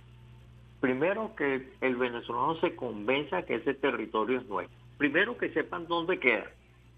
Porque haz una prueba, sal a la calle y pregúntale dónde queda el Esequibo. ¿Qué es el Esequibo? Y te va a llevar una sorpresa. El Esequibo, eso ya no, eso ya no lo perdimos, eso ya no, no, no, no le entregó fulano de tal, ya, eso, y eso no es de nosotros, lo que más saben. La gran mayoría no sabe lo que es el Esequibo. Entonces debemos hacer una campaña de conciencia para que todo el pueblo sepa de qué se trata. Son 160 mil kilómetros cuadrados. Es una extensión de territorio más grande inclusive de muchos de nuestros estados y con una riqueza inmensurable. Además que no se trata del hecho de la riqueza, se trata de que eso es tuyo y siempre ha sido tuyo, ¿por qué te lo van a quitar? Eso como si tú tienes una casa y viene un elemento y se mete en tu casa y dice que ese es tuyo. Así, sin ton ni son, y de paso te lleva un juicio para que tú demuestres que seas tú el que demuestre que esa casa es tuya, no él que está invadiendo, sino que eres tú el que tienes que demostrar qué es lo que ha pretendido Guyana. Fíjate, Guyana nos demanda y ellos dicen que el, que el laudo de París es válido. Ellos nos están demandando y ellos quieren que el tribunal declare que ese laudo es válido. Bueno, ellos tienen que eh, presentar las pruebas que el laudo es válido. No yo presentar pruebas que el laudo no es válido. Eso debería Claro, porque es el alegato de ellos. Eh, exactamente. Ellos tienen que están descargar demandando a su prueba, nosotros. como diría, dije, di- diríamos en Ajá. términos legales. que ahora ellos son hábiles en esto. Y fíjate tú la arrogancia con que hablan. El, el, el presidente guyanés habla con la arrogancia propia, como si él fuera miembro del, de, de la corte victoriana de 1890. Habla con una pretensión y, y una Arrogancia. arrogancia, eh, bueno, supina sobre nosotros. Y cuenta la película al revés, pero mucha gente cree esa película, sobre todo en el contexto internacional. Entonces es un deber de nosotros y es un deber sobre todo de los comunicadores eh, sociales, de nuestros medios de comunicación, que eh, transmitir, de transmitir al pueblo venezolano la realidad de eso. Eso, es- eso es de nosotros. Nosotros tenemos un papel de propiedad, por decirlo así, de que eso es de nosotros. El lado de París nace con un tratado que, para decirlo coloquialmente, es como si vamos a jugar béisbol, que todo el mundo sabe las reglas de béisbol, pero cuando viene a batear Inglaterra, ellos van a correr es por tercera base. Mm. Para que me entiendas lo que fue el, el Tratado de Washington. Fue una componente jurídica, ¿verdad? Donde, donde cambiaron las reglas de juego. Desconocieron el último siete jury, desconocieron lo que es la, la, eh, los títulos posteriores a los títulos, desconocen completamente lo que son los títulos de descubrimiento legales que tuvo España sobre ese territorio, eso no hay que negarlo, no hay que negarlo. Para las reglas de juego de esa época, eh, España tenía títulos de descubrimiento sobre esos territorios. Eso, eso es algo que no se puede negar. Claro, esas son las cadenas titulativas. pues. Exactamente. Entonces tenemos que quitarnos de la cabeza muchos eh, pruritos que tenemos con el tema de cómo los españoles se metieron aquí y eso, porque eso es lo que nos agarra como título de esa, de ese, la partida de nacimiento de ese territorio viene por los títulos de descubrimiento dados por bulas papales a los reyes católicos para que tomaran y asumieran la conquista de ese territorio.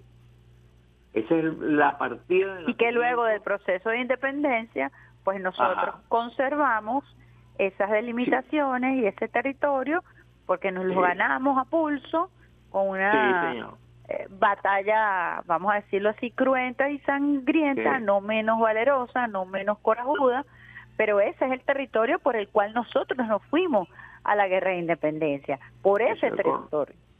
Mire, eh, leerse la demanda de, de Guyana, a los que conocemos el tema, da eh, realmente, eh, te hierve la sangre la cantidad de mentiras que se dicen ahí.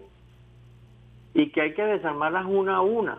Por eso es que yo, yo creo que se debería hacer público, eh, eh, agarrar la, demanda de Guyana y publicarla, repartirla a todo el mundo para que la gente sepa las grandes mentiras que hacen estos estos supuestos hermanos nuestros del este de Venezuela y las pretensiones que ellos tienen ahora de demostrar que ellos son titulativos de eso porque lo heredaron de la colonia inglesa, cosas que ellos no heredaron nunca ese territorio, jamás.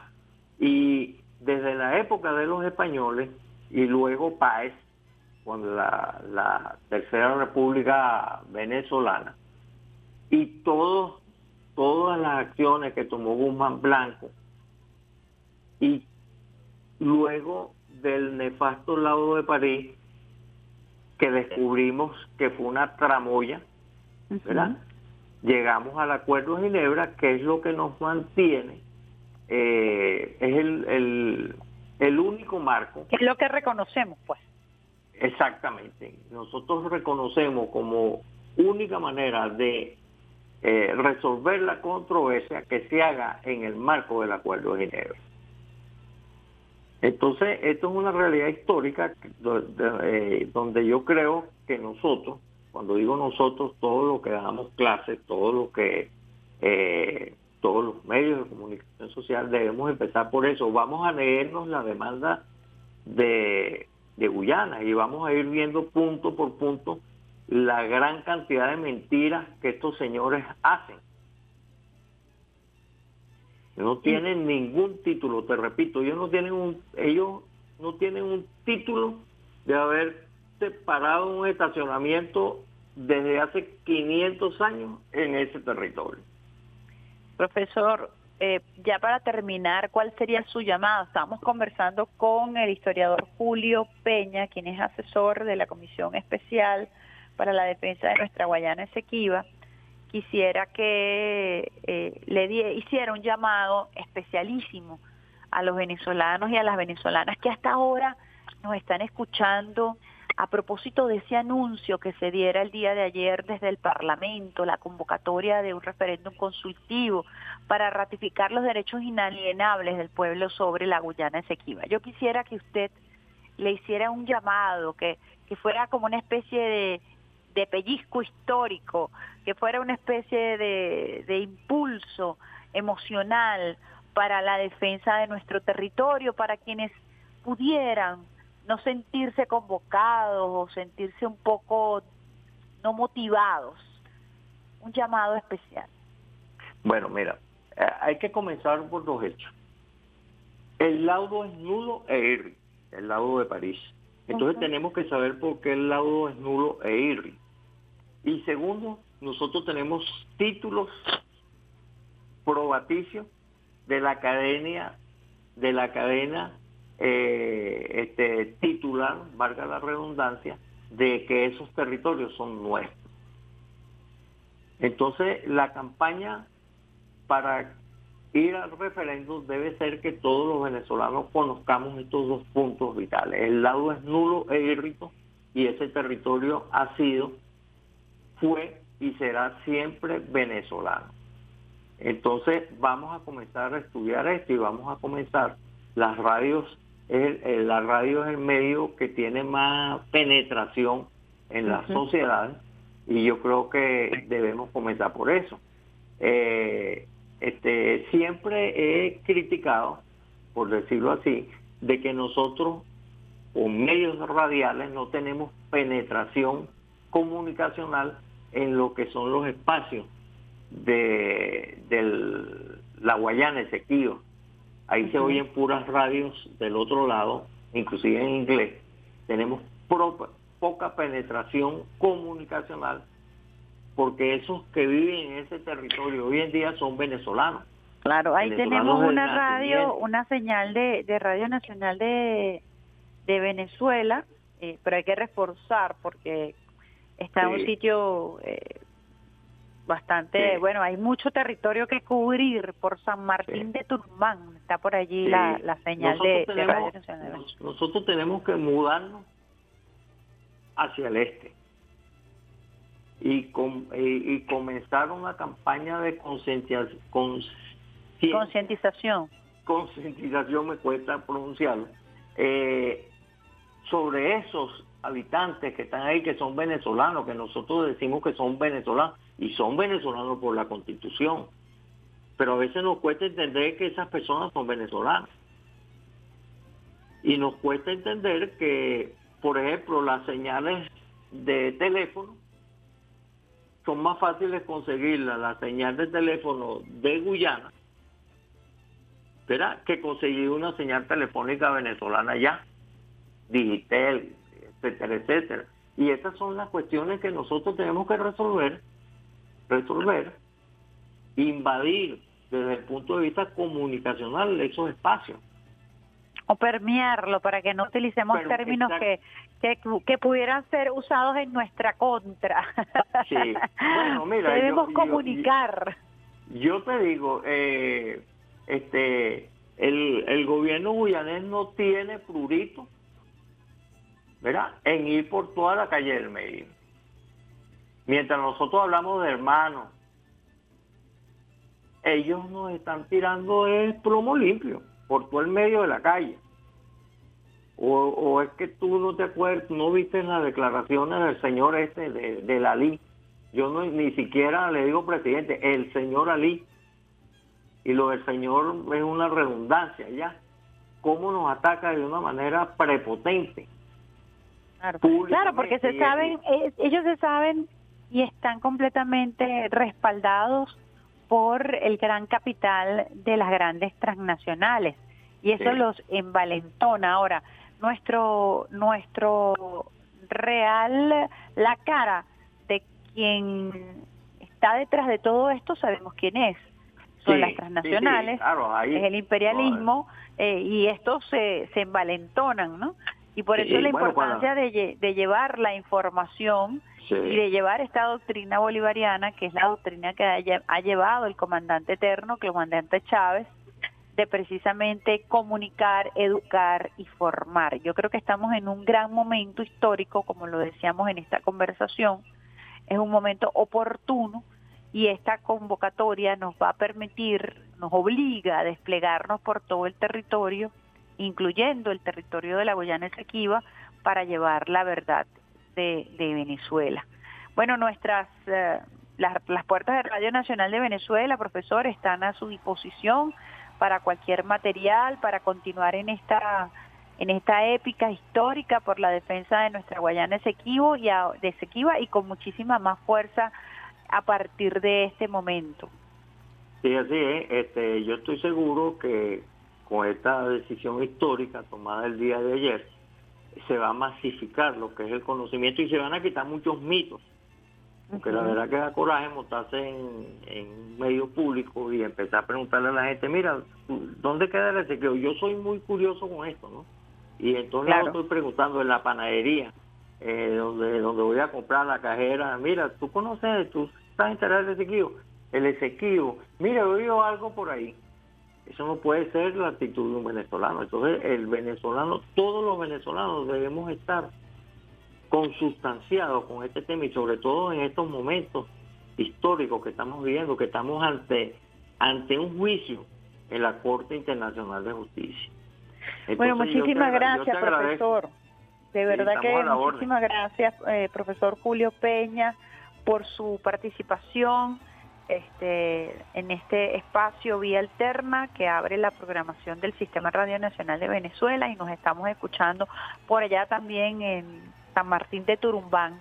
eh, con la señal que recorre la patria, saludando a todos los venezolanos y las venezolanas que hacen vida en esa fachada atlántica de la República Bolivariana de Venezuela.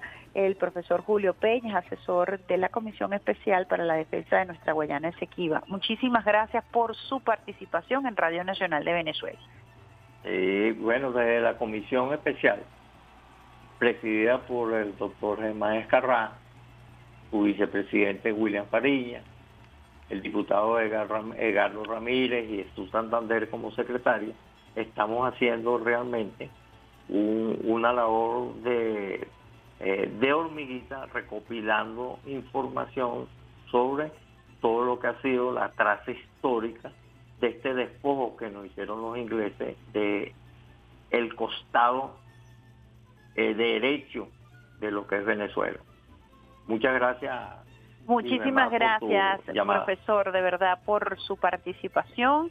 Entonces, eh, con esta intervención, repetimos, del asesor de la Comisión Especial para la Defensa de nuestra Guayana Esequiba de la Asamblea Nacional, a propósito de la convocatoria, referéndum consultivo que se hiciera basado en el artículo 71 de la Constitución de la República Bolivariana de Venezuela para ratificar los derechos inalienables del pueblo de la República Bolivariana sobre nuestra Guayana Esequiba. Nosotros nos despedimos agradeciendo a Julio Peña su participación, sus conocimientos y por supuesto a trabajar, a trabajar fuertemente por nuestro gentilicio, por nuestro territorio, por nuestra integridad, por nuestra soberanía, por nuestra venezolanidad. Esto nos lleva a una gran campaña nacional para desplegarnos en todo el territorio, hablándole a los pueblos del mundo, además, sobre la realidad histórica que nos acompaña, sobre toda esta cadena titulativa que poseemos y que nos hace, mm, nos hace parte de esta lucha por la defensa de nuestra Guayana Esequiba. Hablamos de la fachada atlántica, hablábamos de la del mar que le sigue al territorio, parafraseando al presidente de la Asamblea Nacional, ese mar que está allí en disputa, que le sigue al territorio, que habla de la boca del delta del Orinoco, que es la entrada a nuestro país, que es la entrada al río más importante de Venezuela y de parte de Sudamérica, el Orinoco. De allí, desde el Orinoco, surge Angostura, surge el, surge el proyecto bolivariano de la Gran Colombia. Aquí estamos nosotros defendiendo la integridad y la soberanía de ese proyecto Gran Colombia, que no es otra cosa sino la soberanía de nuestra América. Y por eso tenemos nosotros que hacer un esfuerzo sustancial, vital, emocional para la defensa de nuestra Guayana Esequiba y sentirnos todos y todas convocados a este referéndum consultivo.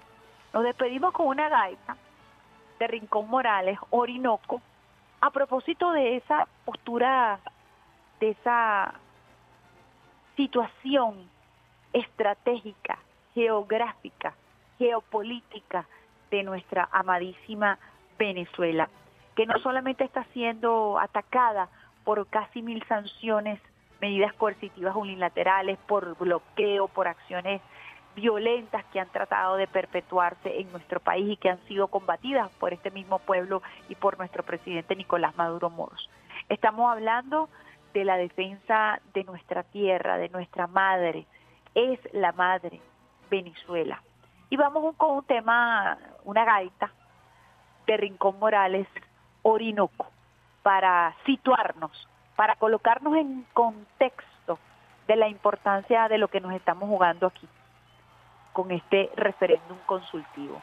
Besitos de coco con piña, agradeciendo a todo el equipo del Sistema Radio Nacional de Venezuela, Gracie Farías, quien nos estuvo también apoyando en la producción del programa, con estos invitados que ha logrado conseguir para nosotros, agradeciendo al gran Peter Carrión en la producción musical, a todo el equipo de Radio Nacional de Venezuela por hacer posible la transmisión en todos los rincones de nuestra queridísima Venezuela, de este su programa Vía Alterna, el pulpo Alexander Brazón en la consola, Miguel Garrido, operador de guardia y quien se despide de ustedes al son de gaita y con besitos de coco con piña, Isbemar Jiménez. Chao, chao.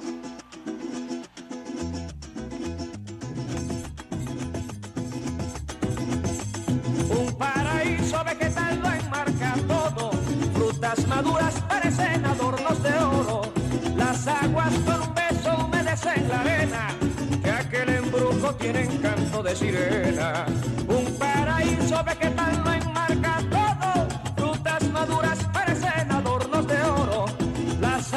con un beso humedecen la arena, que aquel embrujo tiene encanto de sirena. Pasa la noche serpenteando el Orinoco, moviendo el lomo plateado entre el paisaje más hermoso. Con chapotear de pescadores de tortugas, se mueve por la espesura el animal más sigiloso. Orinoco, ya vas a llegar, río hermoso, para navegar. Venezuela en ti palpita, en ti suspira como un órgano vital. Orinoco, ya vas a llegar,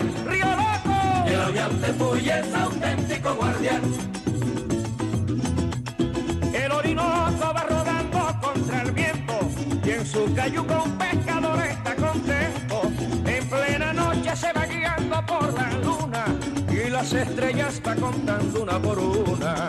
El Orinoco va rodando contra el viento y en su cayuco un pescador está contento. En plena noche se va guiando por la luna y las estrellas va contando una por una. Pasa la noche serpenteando el Orinoco, moviendo el lomo plateado entre el paisaje más hermoso.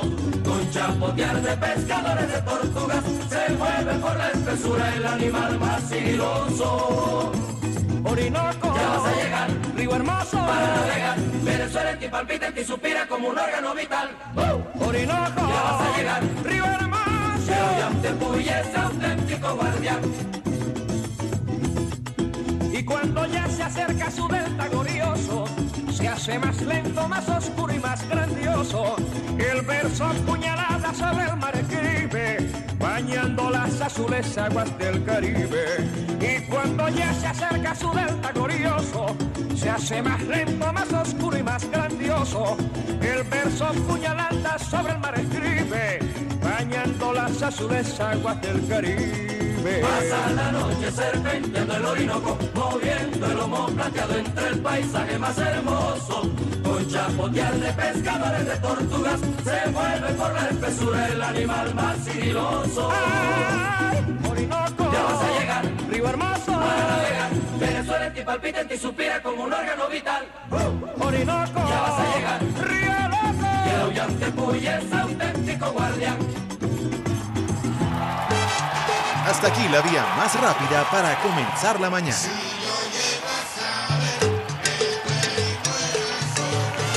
Esto fue Vía Alterna.